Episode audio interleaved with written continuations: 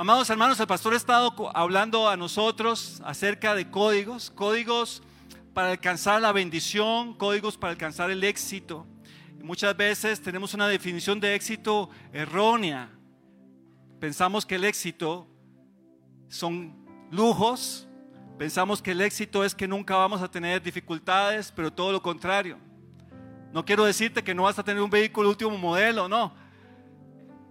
Pero cuando tú reconoces al Señor en todos tus caminos, entiendes que eso pasa a un segundo plano.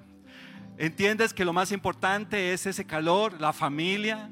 No sé cuántos de ustedes tienen hijos. Yo tengo dos preciosos hijos, Emily y Luca, y mi esposa que llenan mi corazón. Y yo le voy a decir, si yo no tuviera la casa que tenemos en este momento, yo me sigo sintiendo completo en Dios.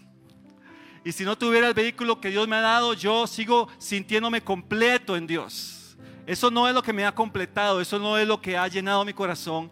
Dios ha llenado mi corazón. Y en Proverbios 3 dice, hijo mío, no te olvides.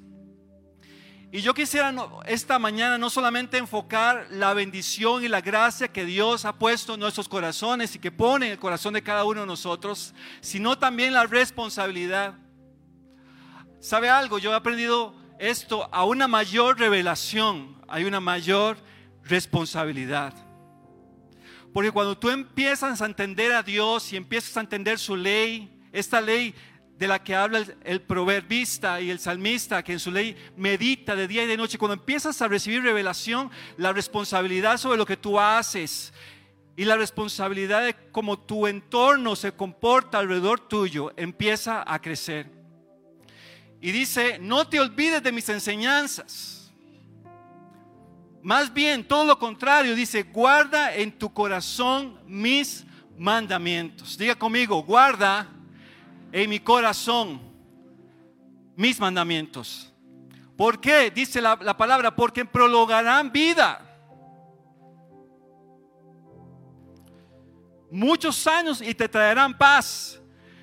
Estoy leyendo una nueva traducción viviente. Dice que nunca te abandonen el amor y la verdad. Llévalos siempre alrededor de tu cuello. Escríbelos en la tabla de tu corazón. El versículo 4 dice, contarás con el favor de Dios. Y aquí me quiero quedar un momento y dice, contarás con el favor de Dios. Dios pone una gracia y un favor en tu vida para que tú puedas hacer cosas yo siempre he dicho y les he enseñado en otras ocasiones, amado hermano, Dios de una forma sobrenatural, individual, porque Dios es un Dios que también es un Dios individual, no solo es un Dios de todo lo que existe, es un Dios tuyo, un Dios individual. Él ha puesto un, un propósito en tu vida que nosotros debemos alcanzar. Y el Señor nos da el favor y su misericordia para alcanzarlo. Pero no nos podemos quedar allí no es cierto que nosotros vamos a, estar solamente sentados y la gracia de Dios va a traer todo. La gracia de Dios te permite alcanzar su bendición. La gracia de Dios te pone en el camino correcto. Pero ¿para qué es un camino? Sino para caminar sobre él. ¿Para qué es un camino? Sino para correr sobre él. Bueno, la parte de correr, la parte de caminar sobre un camino donde pueda ponerte el Señor es tu responsabilidad. El Señor nos ofrece su bendición, pero quiero enseñarte hoy tres principios para ver los frutos que nos permite el Señor a través de su gracia y sus enseñanzas. Y la primera cosa que quiero enseñarte es esta, determinación. Y si estás tomando nota, esos tres principios te van a ayudar porque me han ayudado a mí en mi vida. Determinación. ¿A dónde quieres ir? Dios ha prometido abrirte un camino. Pero ¿a dónde quieres ir sobre ese camino? Escribe la visión, mantén un norte y no dudes. Sabes, he pasado en mi vida con mi esposa, en mi, mi vida de matrimonio, que por cierto este año, para gloria de Dios, cumplimos 20 años de casados. Yo sé lo que está pensando, ha sido duro, para ella, para mí también. Pero hablando de determinación, una de las cosas que yo determiné junto con mi esposa es que nosotros íbamos a continuar siempre, ¿verdad, Marta? ¿Verdad que sí? Ok. Y 20 años, amados, no se lo salta nadie. Claro, cuando me hablan de algunos 50 años, ¿quiénes tienen más de 20 años de estar casados? Gloria a Dios, pastor. es como un día, dice el pastor, pero yo sé que sigue. Wow, más de 30 años.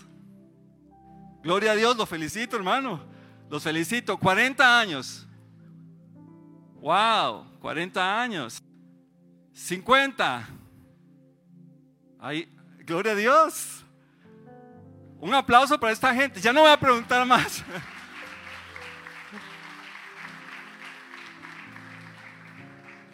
Son, son un ejemplo a seguir, amados, de veras. Determinación es aquello que hace la diferencia entre tener un sueño en mi corazón. Tengo un amigo que siempre me habla acerca de sus sueños. Y él siempre pasa diciéndome, mire, es que yo voy a hacer esto. Y mira, cuando usted lo escucha, usted se lo cree, se lo cree. Bueno, él lo cree. Pero pasa el tiempo, los cinco años y diez años y, hablamos de nuevo y dice, ¿sabes que tengo un sueño que Dios ha puesto en mi corazón? Y pasan 15 años y se lo digo porque es una realidad, una realidad. Esa persona existe, yo no me la estoy imaginando. Y él me habla del mismo sueño. Y yo digo, pero ¿cuándo vas a dar el primer paso? Amado hermano, no solamente hay que entender que Dios nos da su favor y su misericordia y que nos pone en su camino. No solamente hay que reconocerlo en todos nuestros caminos, dice, y Él enderezará nuestras veredas. Él endereza nuestras veredas para ponerte en un camino. Y usted necesita empezar a caminar sobre ese camino. Determinación es una de las cosas entonces que hace la diferencia entre un libro escrito y uno que nunca se escribió. Entre una canción escrita y una que nunca se logró escuchar entre un padre, entre una madre, entre una familia que logró éxito y una familia que está destruida hoy. Determinación. Yo no he visto, amado hermano, en mi vida, algo que haya valido la pena alcanzar que no haya requerido determinación. Todo lo que hemos alcanzado no ha sido fácil. No ha sido fácil. Y sabe algo, determinación es entonces esa diferencia. Yo le puedo invitar esta mañana para que usted diga, hoy determino cosas. Sí, hoy es el tiempo de determinar cosas sobre tu vida. No es solamente empezar a soñar. No es solamente recibir el sueño y la palabra de Dios, es determinarse a caminar sobre ese. Santiago 1, versículo 6 al 8 dice, pero pida con fe sin dudar porque quien duda es como las olas del mar, agitadas y llevadas de un lado para otro por el viento. ¿Cuántos conocen gente que es como las olas del mar? Hoy está aquí, mañana está en otro lugar, hoy está iniciando un negocio y mañana está iniciando otro porque dice, sabe, no, no me gustó. Y sigo diciendo, dice, quien es así, escucha, amado hermano, no lo estoy diciendo yo, pero lo he experimentado. Dice, quien es así, no piense que va a recibir cosa alguna. Es indeciso e inconstante en todo lo que hace. Punto. Santiago 1, 6 al 8. Vuelvo a repetir ese último versículo 8 en la nueva traducción viviente. Es indeciso, e inconstante en todo lo que hace. No va a alcanzar nada. No lo digo yo, lo dice la palabra de Dios. Segundo punto, perseverancia. No solamente determinar hacia dónde tengo que alcanzar o qué es lo que tengo que alcanzar. No es solamente crear una visión y escribirla, decir yo quiero esto para mi vida, yo quiero esto para mis hijos. Con determinación. Pero el segundo punto es perseverancia. La perseverancia produce en nosotros crecimiento. ¿Sabe por qué? Porque en perseverancia, usted no ocupa perseverancia para ir a Burger King hoy por la tarde y comerse dos hamburguesas, ¿verdad que no? Usted no necesita perseverancia, usted necesita dinero, dijo alguien. Usted no necesita perseverancia para esta noche decir, ay, voy a comerme una pizza. Comúnmente para lo que ocupamos perseverancia es para lo que vale la pena. Diga conmigo, lo que vale la pena requiere perseverancia. Comúnmente la perseverancia es el resultado de la resistencia que se produce en mí cada vez que yo voy caminando. Cada vez que yo camino, hay cosas que resisten a mi caminar. Y eso es en la vida física y en la vida espiritual también. Cada vez que usted camina, algo lo resiste. Los que los que andan en bicicleta profesionalmente hablando hablan de la resistencia del viento y la ropa que usan, el casco que utilizan, y todo está diseñado para minimizar la resistencia que los elementos van a darte cada vez que tú caminas, cada vez que tú corres. Perseverancia. Escucha lo que dice Hebreos 10, 35 al 37 y el 38. Así que no abandonen su confianza, la cual ha de ser grandemente recompensada Ustedes necesitan perseverar para que después de haber cumplido la voluntad de Dios, reciban lo que Él ha prometido. Amado hermano, el problema no es la promesa de Dios. Usted y yo la tenemos. ¿Cuántos dicen amén? ¿Cuántos tienen la promesa de Dios? El problema no es la promesa de Dios. El problema es que la mayoría de nosotros no saben perseverar sobre lo que han determinado hacer en sus vidas. Y sigo leyendo, dice, pero nosotros no somos de los que se vuelven atrás. Diga conmigo, no soy de los que se vuelven atrás. No somos de los que se vuelven atrás y acaban por perderse. Eso no somos nosotros, eso no está en nuestro ADN, sino de los que tienen fe y preservan su vida. ¿Cuántos dicen amén a eso? Quiero hablar acerca de un hombre. Rápidamente un ejemplo, me gusta y me ayudan con la primera imagen, chicos. Hace poco vi, bueno, no se le ve la cara, así que vamos a imaginarnos. Hace poco vi, a un, escuché una historia de alguien que se llama George Foreman. George Foreman fue alguien que nació allá en, en un pueblito de Texas, y él era uno de los chicos más problemáticos que había en esa comunidad. A él lo llevaban a ciertas escuelas y casi siempre lo terminaban eh, expulsando las escuelas porque siempre andaba peleando. Había en él un... Había en él... Gracias.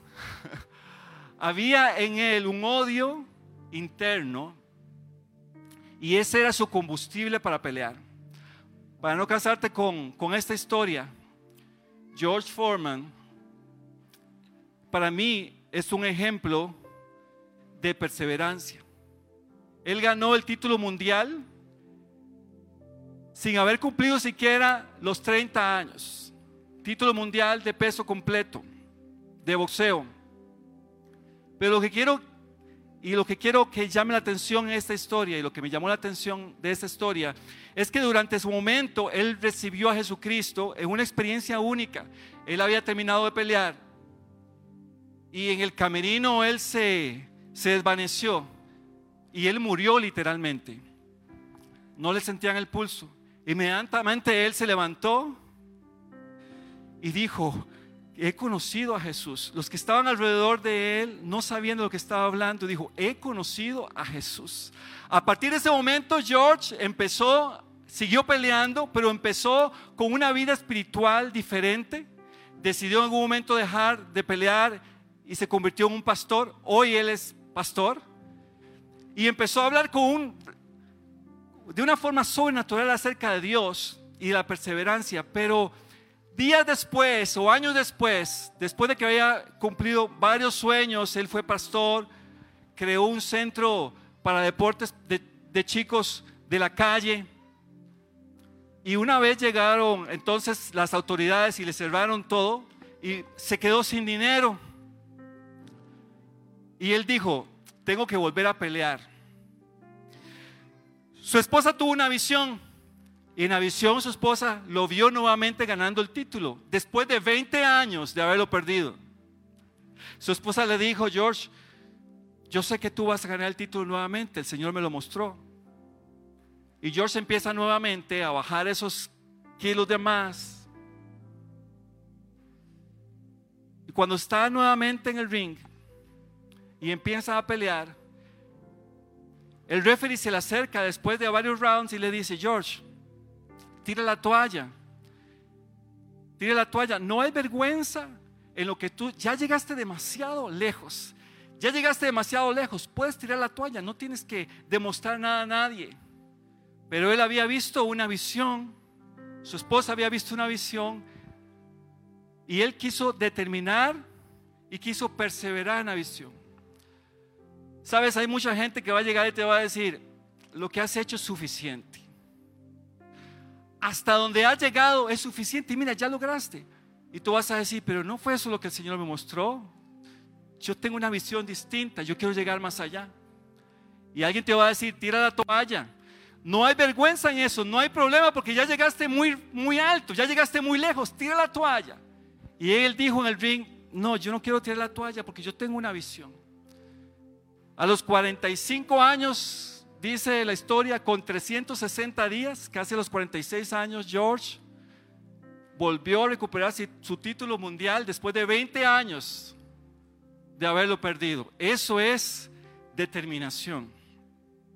Y para mí la determinación y la perseverancia van de la mano. Él tuvo la perseverancia para continuar, amados. Y yo quiero decirte, persevera en lo que Dios ha hecho en tu vida. Si el Espíritu Santo en este momento trajera una palabra a tu corazón y te lo recuerda y te dice, acuérdate que yo te hablé a tu corazón hace un año, hace dos, hace tres, yo te di una visión, cada uno de nosotros tenemos un plan de Dios que Dios ha cuidadosamente establecido para cada uno de nosotros.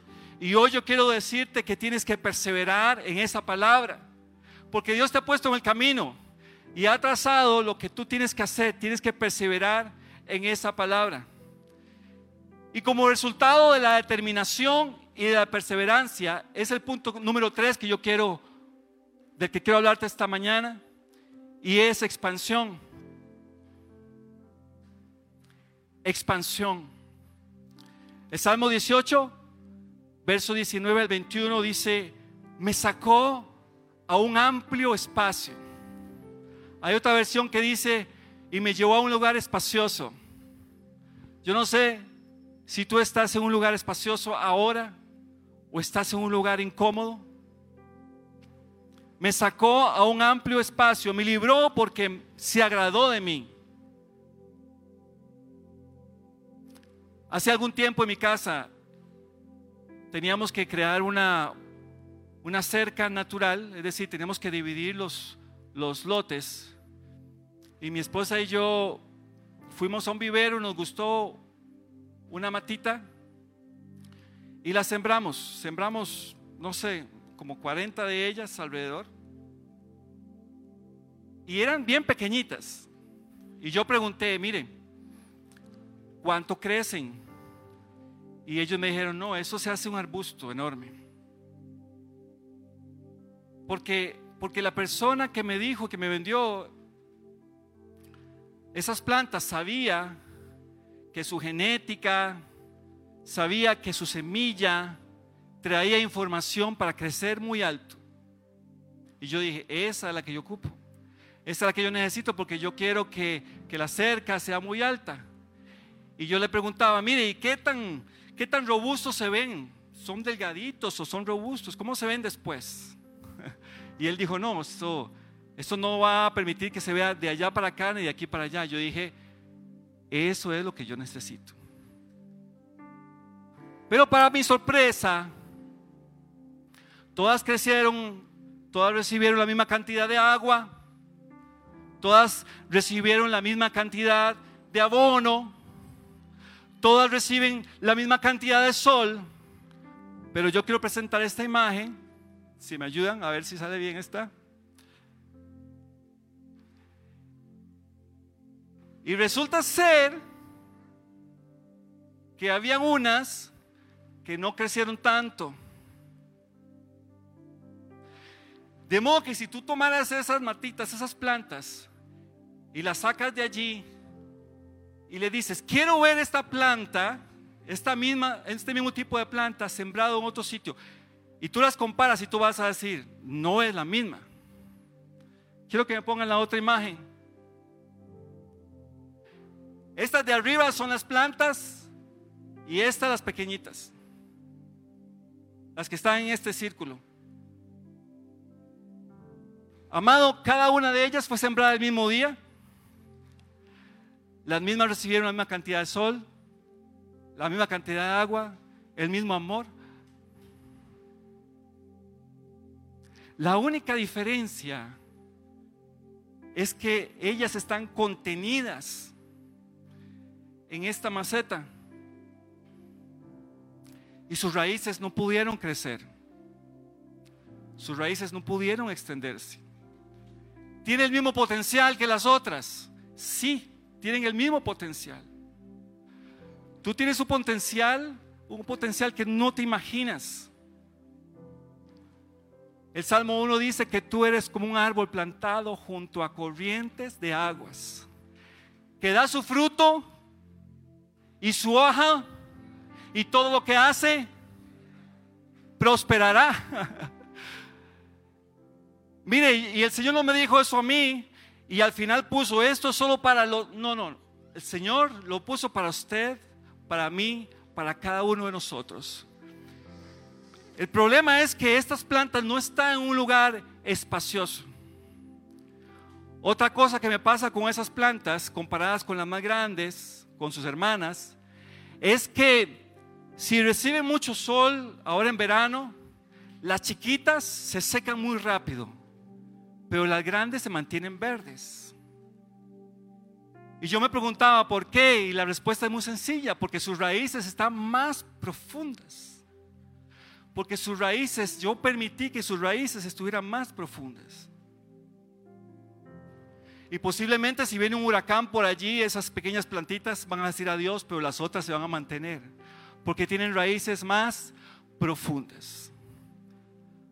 Yo no sé ¿Cuántos de ustedes se han sentido limitados? Quizás esa pequeña maceta en tu vida represente lo que la gente ha dicho de ti. La gente ha dicho de ti que eres pequeño, que eres pequeña, que no tienes las habilidades. Yo sé que el Señor nos ha dado regalos distintos a cada uno, pero en lo que Dios te puso, Tú tienes hoy no solamente el derecho, sino la oportunidad de crecer muy alto. Esos árboles no solamente alcanzaron su potencial, sino que además yo tengo que podarlos, porque crecen demasiado. Al chiquito no tengo que podarlo, porque no crece. La vida nos, nos poda a los que crecen, a los que se la han creído, a los que echan raíz, es a los que se poda. A los chiquitos no hay necesidad de podarlos. Expansión. Eso es lo que yo quisiera enseñarte esta, esta mañana. Determinación para entender que hay un plan en tu vida que debes seguir.